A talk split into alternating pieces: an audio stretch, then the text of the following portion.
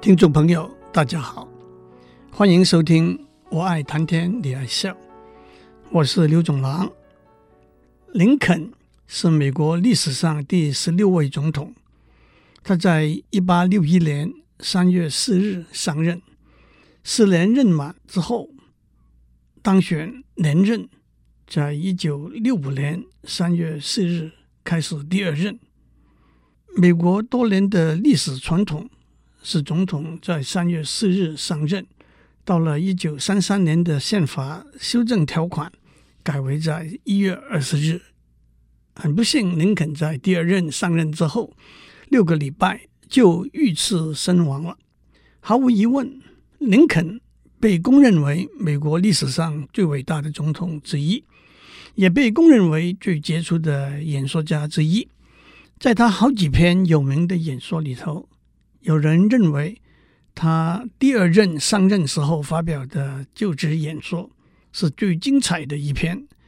虽然这难免是见仁见智的说法，但是能够和他永垂不朽的盖茨堡演说相提并论，也就可见一斑了。让我们先从林肯第一任的就职演说讲起。林肯总统第一任开始的时候，正是美国南北战争一触即发、战云密布的前夕。美国自从一七七六年立国以来，南北的对立和冲突可以说是冰冻三尺，并非一日之寒。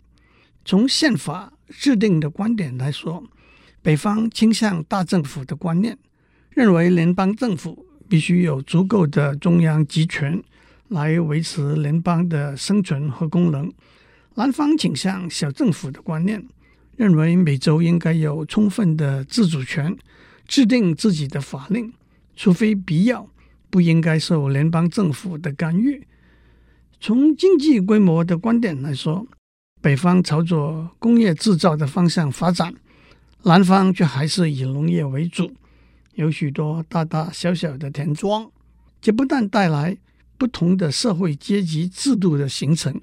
在北方，阶级的分界逐渐模糊消失；而在南方，阶级的分界却仍然是非常明显的，而且更带来了壁垒分明、奴隶制度存废的问题。北方已经废除了奴隶制度，但是南方为了劳力的需求，主张奴隶制度的存在，这也引起了对新加入联邦政府的州。因为他们对奴隶制度存废的态度所带来的政治势力的平衡的角力，例如加利福尼亚州，在一八五零年参与联邦政府的时候，已经是一个废除奴隶制度的一州。为了消弭不同阵营对奴隶制度对立的敌意，联邦政府在一八五零年通过了五个在历史上被称为一八五零年的。折中法案，目的就是在避免分裂和内战的发生。但是这个不稳定的状态拖了十年。一九六零年十一月六日，共和党候选人林肯以低于百分之四十的选票总数当选为第十九任总统。让我打一个岔，指出美国总统的选举制度。并不是一人一票的直接民选制度，细节我就不在这里讲了。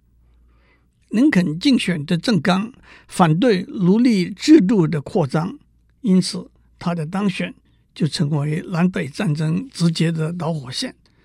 林肯当选后一个多月，南卡罗来纳州 （South Carolina） 宣布脱离联邦政府，接下来。在一八六一年三月四日，林肯就职以前，一共有七个州脱离联邦政府，成立南方邦联政府。在这么一个政治氛围底下，林肯的就职演说的最重要目的，就是说明他对奴隶问题的立场，安抚南方各州，避免更多的州脱离联邦政府，避免内战的爆发。可是，在他上任后一个月内，又有四个州脱离了联邦政府。三个月之后，南北战争就爆发了。让我为大家介绍林肯第一任的就职演说。在演说的开始，林肯就开宗明义的安抚南方各州，而且明确的说出了他对奴隶制度的立场。他说，在南方各州的人民中，似乎存着一份忧虑：共和党执政之后，他们的财产、生活中的平静和个人的安全都会受到干扰和威胁。其实，这份忧虑。从来没有存在的理由。我曾经多次说过，让我再次重申：我无意直接或者间接的去干预任何一个州现存的奴隶制度。我既没有法律上的权利去这样做，也更没有任何打算去这样做。提名我作为总统候选人的人和接受提名的我有一个清楚。而强烈的共同决心，那就是维护和不侵犯每个州的权利，特别是一个州按照自己独立的判断订定法令来管理自己州内的制度的权利，是保持联邦和州之间权力平衡的主要因素。这个平衡也正是我们完美和历久不衰的政治架构所倚仗的。让我再一次陈述这个决心：新上任的政府绝对不会采取任何行动危害任何地区的财产、和平和安全，也会按照宪法和法律的规定，乐意的提供任何地区依循法律要求的保护。接下来，林肯谈到敏感、有争议性的追缉逃亡奴隶法案。这个法案是我们上面讲过的，在一八五零年通过的五个集中法案之一，制定从有奴隶制度的州逃亡到没有奴隶制度的州的奴隶，仍然要被法律通缉、追捕和遣返到原来的主人的地方。林肯说他会支持这个法案。他说，纵使这个法案有相当多的争议。它是宪法的一部分，而宪法是经由全体国会议员通过支持的。宪法必须整体的、全面的被接受和遵行，不能做选择性的执行，也不能做过分严峻的挑剔的诠释。林肯这样说，固然是为了要安抚南方各州，但是也打起了宪法的大道。作为他下面的论述的依据，接下去他就谈到国家分裂的危机。他说：“自从我们第一位总统依照国家宪法就职上任，已经七十二年了。在这一段期间，十五位很不相同而都是出类拔萃的公民，负起了管理政府行政部门的责任。他们带领政府。”度过许多困难和危机，也获取了极大的成功。今天，在这些鲜丽的光芒底下，我在巨大而且特殊的困难之中，担负起同样的任务，履行宪法规定的短短四年的任期。联邦的分裂过去是一个威胁，现在已经变成一个令人震撼的图谋。接下来，林肯。以法理为基础，明白地指出联邦分裂是违法的。他说：“按照一般的法律公例和我们自己的宪法，州的联合是永久性的。这个永久性在任何国家政府的基本大法里头，即使没有明文陈述，也是不言而喻的。我们可以断言，没有一个政府。”会曾经在他的组织法里头订定一个自己的落日条款。只要我们继续负起宪法明文赋予我们的责任，这个联邦将会永存。退一步来说，即使联邦政府不是一个正式的政府，而只是各州之间一个合约性的组织，那么作为一份合约，它怎能由部分的成员单方面的来取消呢？一个成员可以违反合约的规定，但是难道不需要全体成员的同意才能合法的废止这份合约吗？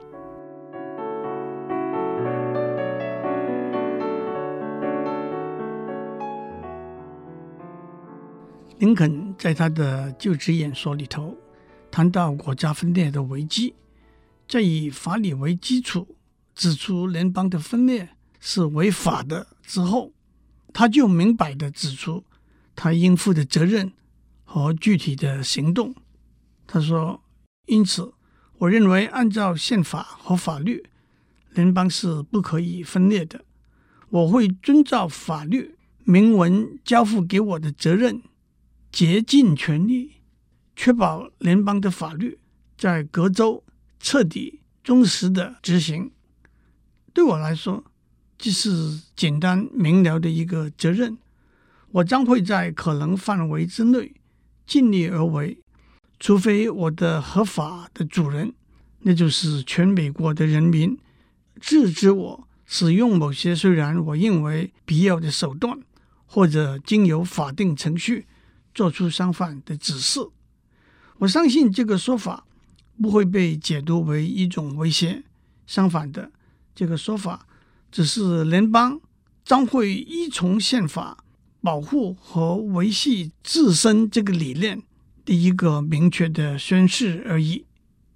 我们所作所为必须避免流血和暴力，而且除了为了国家公权力。而必须的因应之外，也不会有流血和暴力。我将会用国家赋予我的权利去保护、进驻和掌管属于国家的土地和财产，征集税收和关税。但是，除了为了达成这些任务的必要手段之外，我们不会侵犯，更不会使用武力来对待任何地方的百姓。他也具体地指出，邮政制度会继续在全国运作，他也不会硬把联邦政府的公务人员，例如邮局的局长，派到不受欢迎的部分地区去。重点是要让每个地方的人民都能够有高度的安全的感觉，因而能够冷静地思考和反省。林肯接着说。虽然大家意见不同，也不要走上分裂这条路。他说，宪法上的争议可以分成少数派和多数派。如果少数派不让步，多数派就非让步不可，否则政府的运作将会停止。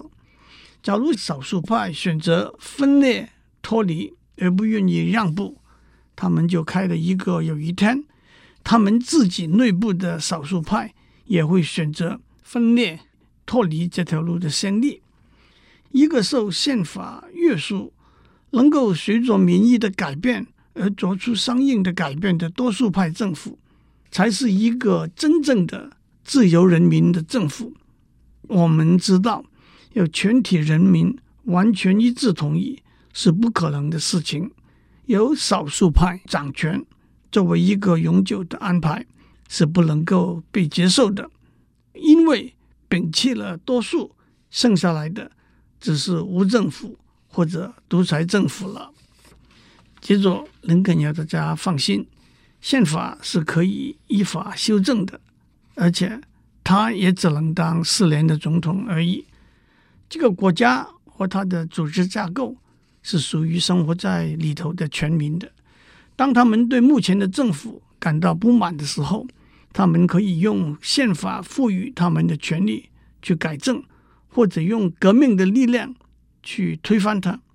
我知道许多杰出的爱国人士持有若干对宪法做出修正的意见。虽然我个人没有任何建议，但是我当然会尊重人民对这个议题在法律上按照宪法规定的方式来进行的权利。我尤其是希望这些修正的建议来自广大的人民，而不是只是让他们对别人提出的建议做接受和反对的选择，因为这些人既不见得是最恰当的提案人，而且提案也不应该限于单纯的接受和反对的选择。当我们的先贤设计我们政府的架构的时候，他们智慧的只让公仆们有一点点捣乱做坏事的权利，而且同样智慧的要在短短的时间内把这份权利收回来。当人民保持高度的警觉和道德标准，即使是极端邪恶或者愚蠢的政府，也无法在短短的四年内对国家做出严重的伤害。最后，林肯 呼吁大家不要急躁猛进。他说：“同胞们，让我们平心静气的好好思考整个问题。欲速不达，事缓则圆。好事是不会因为审慎的处理而被折磨的。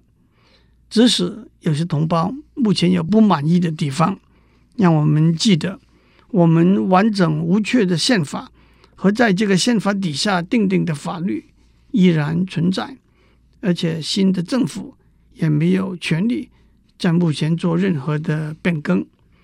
即使你们认为你们是站在争议里头对的那一边，也没有理由采取草率的行动。智慧、爱国的情操、基督的教义和对从来没有离弃过他所厚爱的这一片土地的上帝的坚定的信赖，将会让我们有能力在目前的困境之中做出最好的调整和安排。对现状有所不满的同胞们，内战这一个重大的议题掌握在你们，而不是在我的手中。联邦政府不会攻击你们，只要你们不主动出手，我们就不会有战争。你们没有向上天发过要破坏政府的誓，但是我必须宣誓，要保存、保护和保卫我们的国家和政府的最庄严的誓言。林肯最后的结语是诚挚动人的，我真想继续讲下去。我们不是敌人，我们是朋友，我们不能成为敌人。情绪的冲击难以避免，但是我们彼此之间的爱的相连是不能被破坏中断的。在这片伟大的土地上，从每一个战场和烈士的公墓，拉到每一个跳跃的心房和温暖的家庭之中的神妙的记忆之弦，将一定会再一次被我们心中善良的天使所拨动。合奏出我们国家的欢乐之歌。作为一个新上任的总统，面对已经有七个州脱离了联邦政府，南北战争的爆发更已如箭在弦上，所以林肯在演说的一开始就要尽力安抚南方各州。他首先指出，他不会干预一个州现存的奴隶制度。也自然会尊重宪法中所有的法令，包括有关奴隶制度的法案在内。他也指出，退出和分裂联邦是违反宪法和法律的行为。他更以柔软的身段说，宪法可以依照法定的程序来修改。他个人的任期也只有短短的四年。他最后的结语是动人的几句话：“我们不是敌人。”我们是朋友，情绪的冲击难以避免，但是我们彼此之间的爱的相连是不能被破坏中断的。二零零八年十一月四日，美国奥巴马先生当选总统的胜利演说上，就引用了这一段话的一部分。